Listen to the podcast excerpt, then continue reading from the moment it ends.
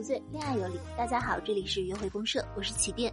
约会公社是一个教你如何从亲密关系中发现自我的情感播客，每周一四更新，双周六晚八点在喜马拉雅直播。那么今天我又要和你们的常驻嘉宾小南瓜，Hello Hello 黑一下，很难说。Hello，就我的这个出现频率是不是过高？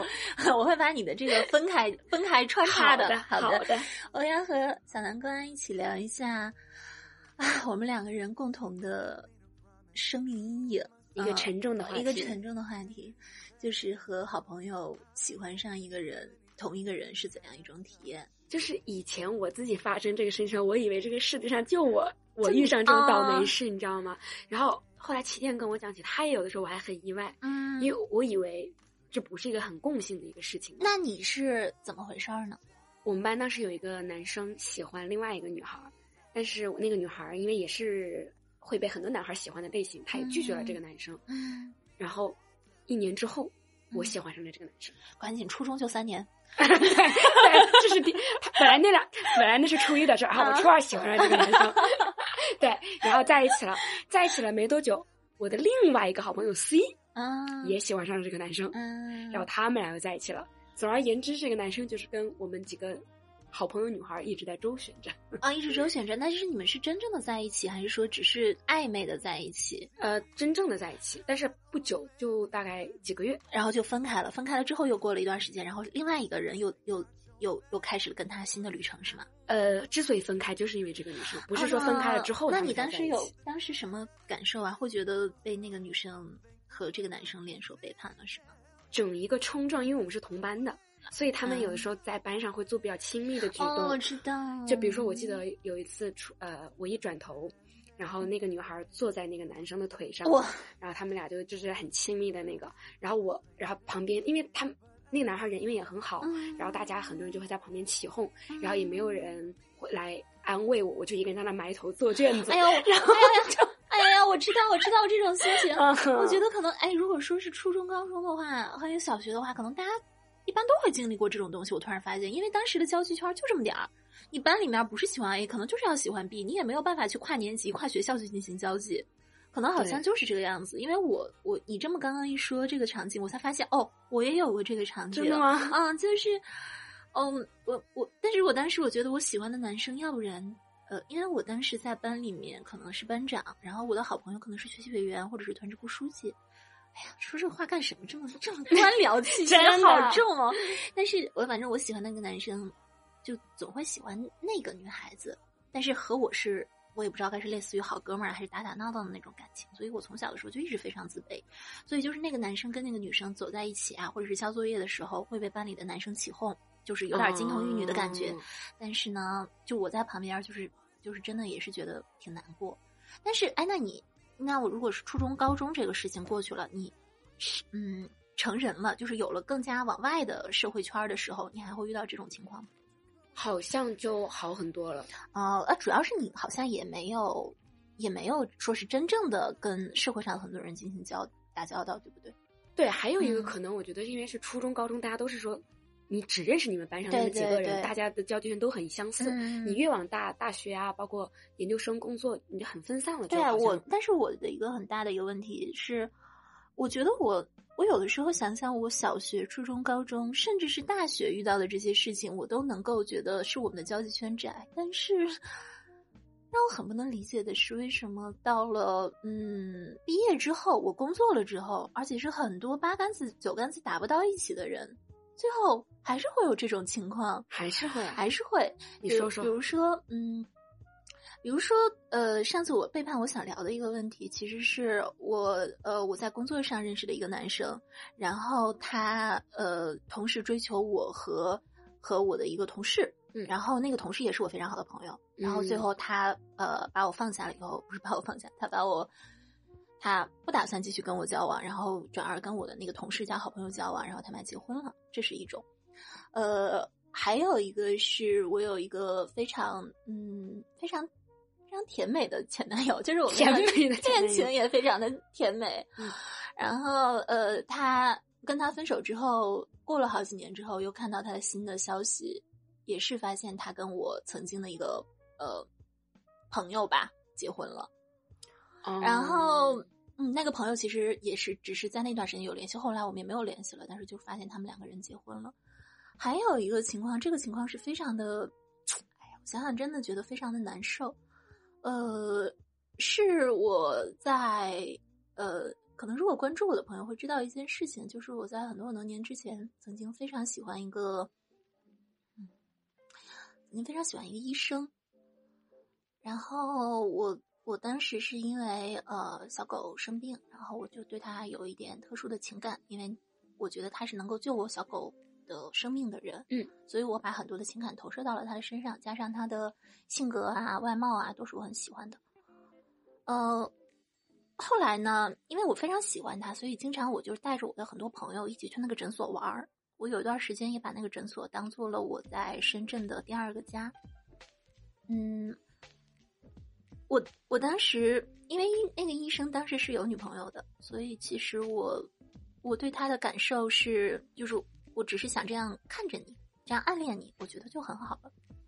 但是我把我的朋友带过去一起玩的时候，因为那些朋友有的时候自己也有小小狗小猫，需要想找一个医生来帮他们看。去看的时候，我就发现，嗯，其中有一个大美女朋友。真的是大美女，我至今为止见到过最漂亮的一个美女。然后跟那个医生可能是产生了一点点暧昧哦，眉来眼去，眉来眼去。我很自卑，我一边说服自己，我说嗯，没有关系的，医生反正是有女朋友的，嗯呃，他们俩也不会发生什么。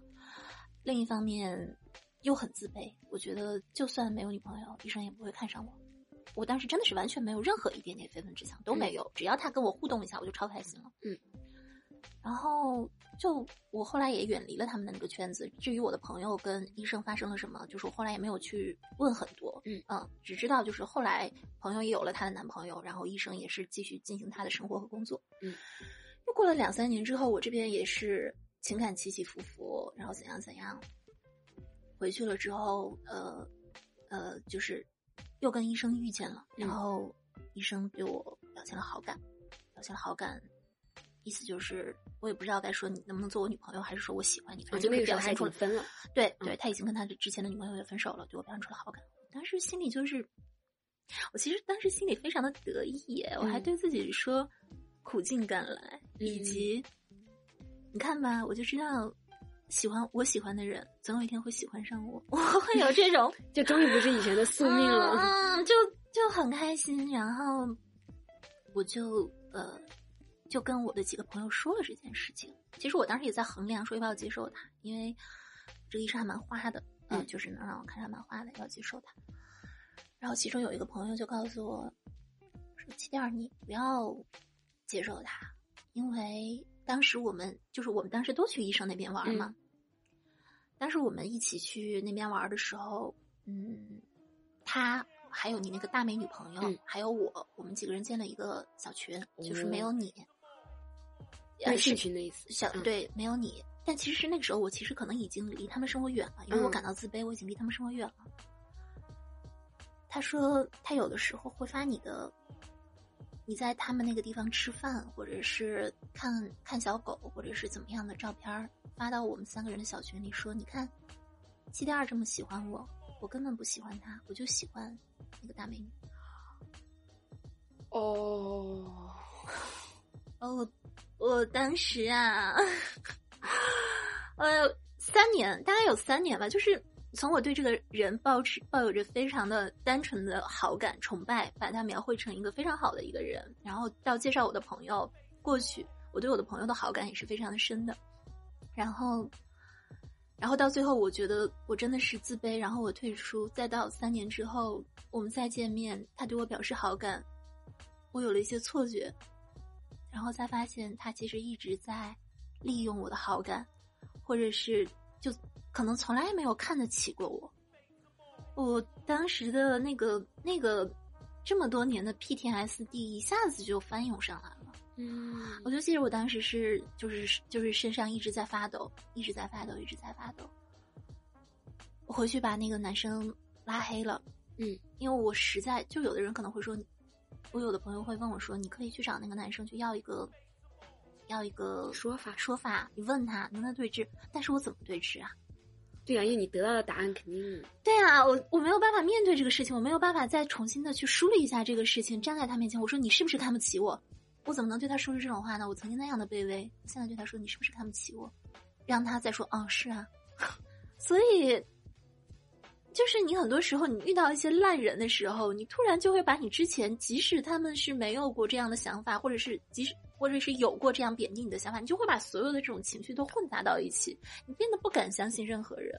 我觉得我现在一个很大的 PTSD 是，我谈恋爱的话，我不太想把我的男朋友介绍给我的好朋友，会怕，我很怕，我很怕他，嗯，他会喜欢或者不是喜欢上我的好朋友，或者是有有欲望，嗯，哦，我就是因为比如说从从我的角度，从外人角度看来，就觉得你已经是会很有吸引力，然后也很自信的那种人，但是即使你已经成长到这个阶段，你还是会后怕，对啊。嗯嗯，就是因为我现在你看着我很有吸引力，很有自信。其实很大一部分是因为我小的时候，我总觉得喜欢我的人都会喜欢上相对来说更漂亮，呃，更加优秀，比如说团团支部书记，或者是更加温柔可爱，或者是更加女神，或者是大美女的人设。我就想把自己变成这样的一个人。可是当我变成了这样一个人时候，我发现那种恐惧，我还是没有办法去把它摆脱。嗯。那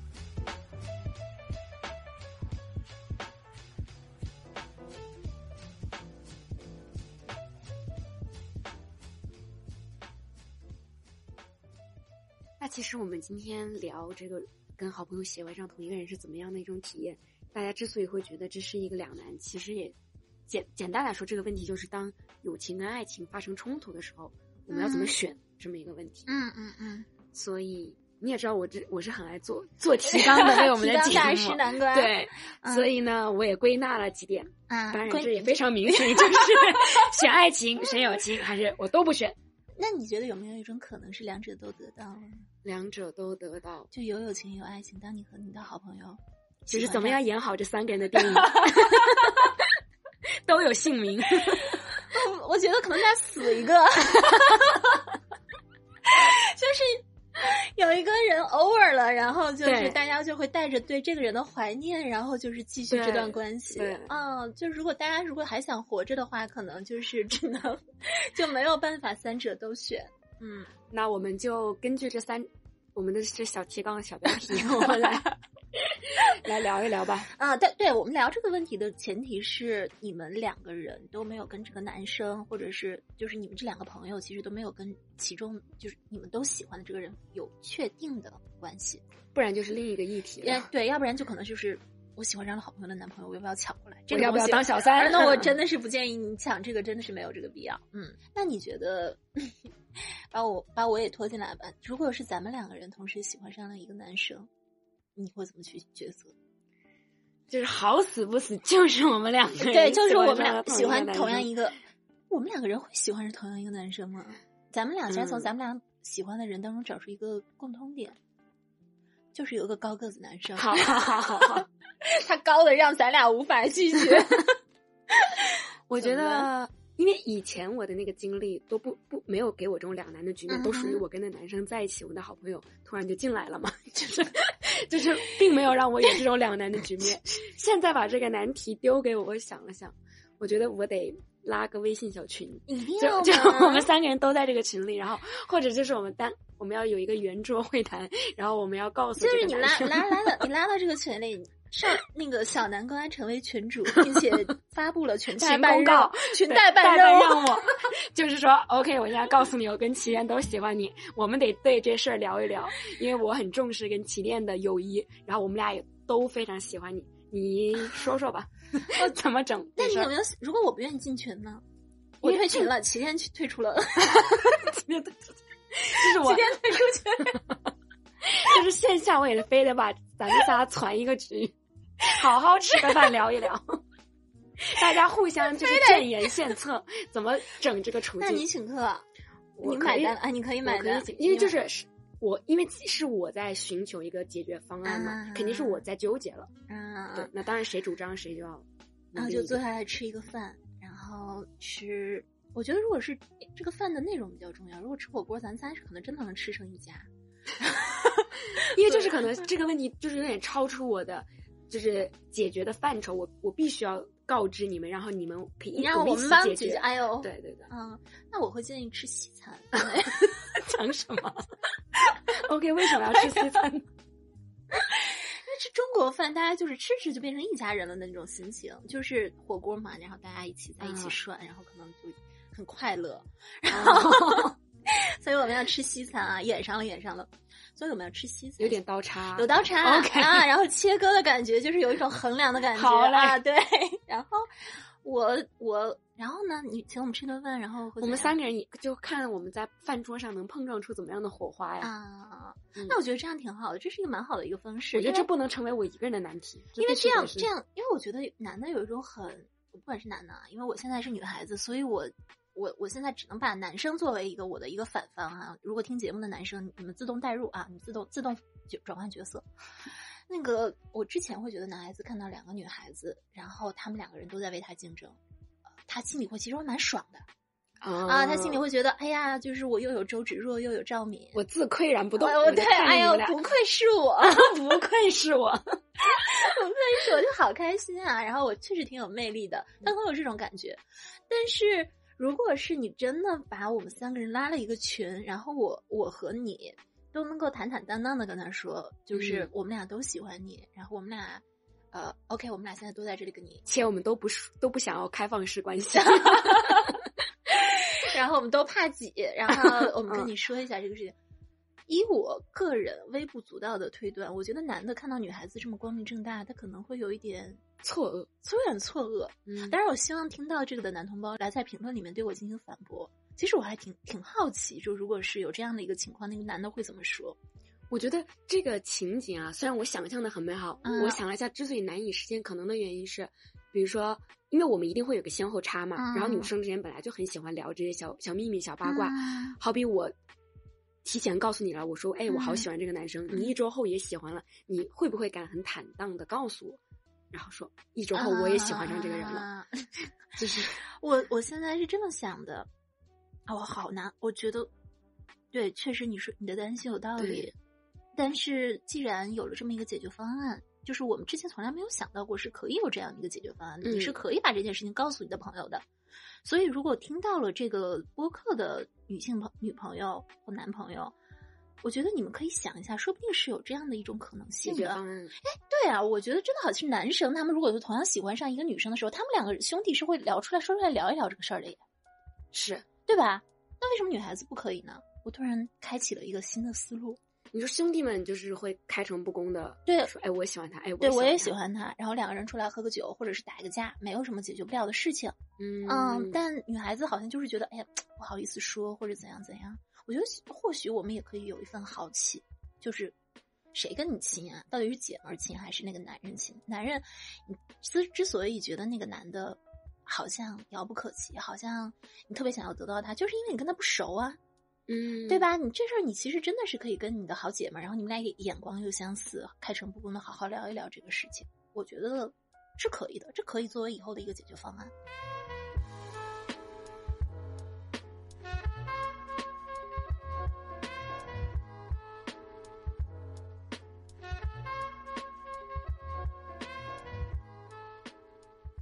我其实，在呃之前也有过这种经历。我去年的时候喜欢上一个男生，然后我发现，啊，因为那个男生是我们培训班的一个老师，然后我发现我的另外一个同学好像也喜欢他，呃。然后，当这个同学过来问我怎么去追求男生的时候，他没有明确的提告诉我说是追求这个老师，他没有明确的说这，因为他有害羞。他问我说：“呃，起点怎么去啊？当然是他说的是英文名字，怎么去追求喜欢的人的时候，我知道他说的是那个老师，但是我还是好好的告诉了他我是怎样一般，呃，比如说怎么穿啊，怎么打扮呀，怎么互动啊，怎么约男生啊，这种种的东西我都会跟他分享。”我当时的心情其实是，嗯，我当时的心情其实是第一，是因为我很明白，我跟他两个人都很难，真的是跟这个男生有长久稳定的关系，因为我们都是要回国的。嗯，第二个是，而且我我自己确实也没有打算说跟这个男生表白呀或者怎么样。第二，我觉得喜欢上一个同一个人，很多时候是一种缘分。然后我们两个人同时对这个老师的喜欢。我觉得并不是因为建立在对他的了解的基础上的，反而我们两人更像是一种追星的心情，是因为我们在自己的原来的文化里面受到了一些禁锢，然后在英国这个地方，我们俩在这个培训班里感到了很多不一样的东西，我们把对于新生活的向往都投注在这个老师的身上了，所以他更像是一个代表的是我们的美好的一个梦。更像是追星的一种感觉。我觉得我跟这个女孩子分享的一些技巧，好像是在教她追星的一些小技巧。嗯，好像是这样的一种心情。所以就是有的时候，大家大家其实可以想一下自己的那种暗恋到底是怎么一回事儿。如果你和你的好朋友，呃，同时喜欢的一个人的那种心情都是淡淡的，把它当做一个梦想去寄托的话，那我觉得不妨就不妨就。当做两个人同样去追星，你们是追星的一起打 call 的一个姐妹团，这样反而心态会更加的舒服一点点。嗯，我觉得这个有一点知易行难，因为因为你刚刚讲的这个故事里面，毕竟是一是你你你们都知道你们俩不会有跟他正儿八经在一起，二你跟你这个女孩也不是真的。特别的那种，哎，咱咱俩今天整个所有的事情都特别的知易行难，你还要看圆桌会议，你也别说我啥了，你，咱俩都在讲乌托邦的事情，好，那刚刚讲的讲的是非常的乌托邦的一个事情，对，然后是相当于我们就是公平竞争嘛，然后，那还有一种选择方式就是我以友谊为重，我主动的就是心里放弃这个。男生，嗯，你有过这样的选择吗？我几乎都是这样啊，你几乎都是一个。我我我其实我不知道是以友谊为重，还是我自己内心已经有一个自卑的种子。我觉得哦，我竞争不过他们了。但是如果这件事情，嗯，就是大家经常会聊一个问题，是朋友会陪你一辈子，但是男人也只有一阵子。我我我想了想，这样这么说话，好像也是对那个男人的有点不尊重，就是反而有点像他们所说的。兄弟如衣服啊，女人兄弟如女人如衣服，兄弟如手足嗯啊，就大家好像都把爱情看得比较脆弱，但但其实大家的内心还是很想要一个稳定长久的一个关系的。嗯，我我觉得，与其说是选友谊，其实不如说是觉得自己没有信心去两个都可以平衡的。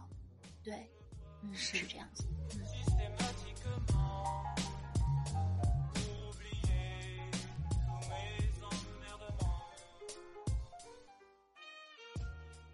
其实我之前有看过一个剧，叫《Girls》，是美一部美剧啊，它有点像是年轻女孩子在成长过程中遇到的一系列的一些一些问题，不光是爱情，友情也探讨的非常多。然后有一集，那个女主角叫汉娜，她知道自己就呃爱了很久，也纠缠了很久的前男友。就是她跟前男友已经分手很久了，但是她一直有信心说愿意，如果她愿意回头，前男友还是会跟她在一起的。她知道她的前男友跟她的好朋友两个人在一起了，他就出现了一种特别强烈的一个被配被背叛的一个感受。其实有的人会问说，那是你前男友啊，你你有什么好觉得被背叛的？但是其实我其实也理解这种感受，嗯，反正他就出现那种非常强烈的被背叛的一个感受，呃。他远离了那两个人，然后去找了新的朋友去诉说自己的痛苦。然后他有一集诉说的台词，我记得特别的清楚。他说：“你知道现在这种感受，我不是说恨哪个人，最糟糕的是，我其实是还那么的想念这两个人。嗯，这两个人我都好爱好爱，以至于我不知道我应该去跟哪个人说你这样做的不对。”所以只好选择抽身远离这两个人。我觉得其实这种这种心情其实不是一种选择，这种心情就是一种，就是退出的人。你说你应该恨这两个人吗？你知道可能好像是你应该恨，你觉得你好像觉得他们两个人背叛了，但是你实在想一想，你还是很爱他们的。他们并不会因为做了这样的一个选择，好像就变成了坏人或者是怎么样，你还是爱他们的。那你你看，你刚刚讲到说，因为你很爱这两个人嘛，嗯，所以你不知道该去警告哪一个。那我反过来想，那那两个人也应该是这么爱你的，难道他们就会放任你就这么黯然退出他们的生活，不去做任何的行动吗？那他们首先在那个剧里面所展示的是那两个人一直在找机会想要跟汉娜说清楚。嗯，但是你想一下，他们来找我说清楚，你，你那一队人过来找我说清楚，我看到他们，我不会觉得很更难过吗？更生气吗？我会听他们的解释吗？我难道不会大吵大闹的跟他们说你们爱我，你们两个人还在一起？然后他们俩说不行啊，青虫上脑啊，那我不是更生气？哦，那那我觉得就是有你刚刚说他们起码来找我，我觉得有这个举动，嗯，我就会觉得好受一点。就我觉得起码你们你们是不想让我这么就退出啊。我明白你的意思了，就是对你肯定还是会发泄，还是会痛苦，但是你其实就像我们当初讲分手的那一集一样，你可能去问别人为什么分手，可能打得到的不是一个真正的答案。但是重点是，如果你自己心里真的不舒服，你其实你要把这个不舒服的劲儿给发泄出去，嗯，而不是说你看到他们两个怎么怎么样了，然后你就自己远离了，然后就去自己去舔舐那个孤独，或者是这两个人他在一起，他们俩就心安理得的在一起了，也不跟你去做任何的解释，对对对，啊，你这样说的很好，我觉得对，就是这种关系，很多时候它的流动，它的走向是不由我们去，我知道人是可以可以努力去控制，但有的时候你可能就是没有控制好。你走到那个地方，但是人是要有一点体面的吧？嗯，人是要有可以解决和处理问题的能力的吧？你们两个人在一起了，然后你们两个人就选择了把我拉黑删除，或者是我选择把你们拉黑删除这样的一方式，然后我们就这样心照不宣的再也没有出现在别人的生活当中。我觉得对你，哎，不礼貌，不礼貌。哎，我们这个节目一直在倡导的礼貌体 面，然后要让要给自己一个交代。是的，你很不礼貌。嗯。就既然我我这么爱你们两个人，然后我不指责你们两个，那你们两个是不是应该也这么爱我，然后去关照关照我？嗯，你说的太对了。嗯，对啊，我就是没有人想，就是我我我们刚刚不是讲嘛，说朋友爱情我们都想要，都想要的时候，其实有的时候是，就是是可以不要让自己这么伤心。比如说他们两个人，他们俩做了这个事情，然后他们俩跟我跟我跟我说一下，让我骂一顿出出气，我可能会选择。真的不想就是跟这两个人，我说 OK，那你们俩人在一起。但是我的选择是，我这段时间我你们俩还在一起的时候，我不想跟你们见面，我不想跟你们保持有任何的联系。这也可以啊，起码是你们两个，你们三方都互相有一个出口，把这个事情给疏通出去了，解决了，然后彼此也都知道了彼此为什么会这样选，以及选就是将会选择什么。我觉得这是一个蛮好的一个方式。我记得前段时间旗店的有一个粉丝给他留言，然后那个留言我印象挺深刻的，大意就是说，嗯，我们要去跟对方，即使我们现在已经不欢而散或者怎么样，但我们也要去解释，我们也要去交流，我们要去探讨这是。谁的过失还是不可抗的一个自然结果？如果你就是擅自远离了的话，就是挺冒犯的一个事情。对，你觉得有些事情是心照不宣的远离，但是对方不一定觉得是心照不宣啊。对方不来找你，可能是害怕被你拒绝，可能是害怕打扰。但我觉得给一个解释，给一个及时的 update，不仅是工作当中的一个呃礼节，也是你。为人处事进行感情的一个礼节，不要以为亲密的关系就不需要礼节了，反而更需要礼节。嗯，好的。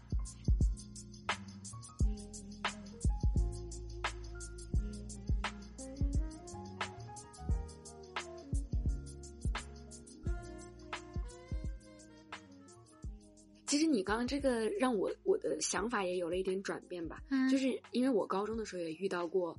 啊，我的一个很好的朋友，他后来跟我的那个已经分过手的前男友在一起了。我当时之所以很不舒服的原因是，我觉得我肯定不会做这样的事啊。我说不碰你的前男友是我的原则嘛。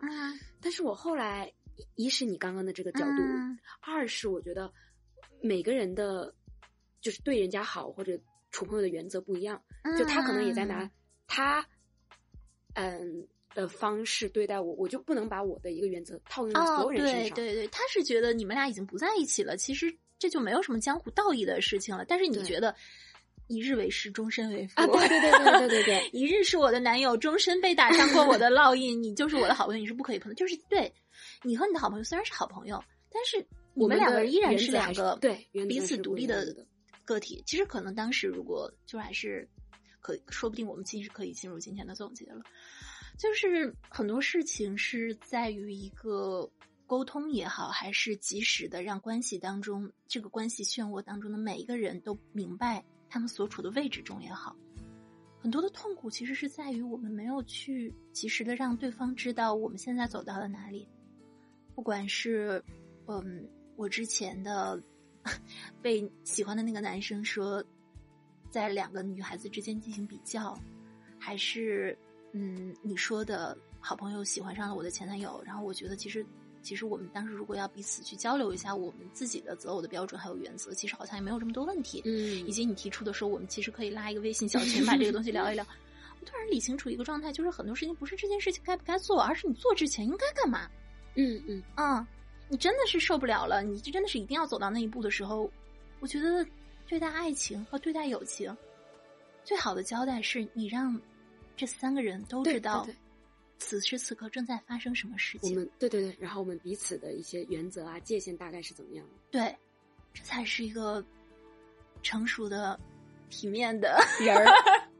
对，这才是一个正确的原则。其实这一场，我本来是说，本来我和小南瓜两个人都其实都没有太想好我们要。因为这个事情，我们真的是处理的一塌糊涂。嗯，在我们的生活中呢，我们真的处理的一塌糊涂。而且这些事情都是发生在我们挺年轻的时候。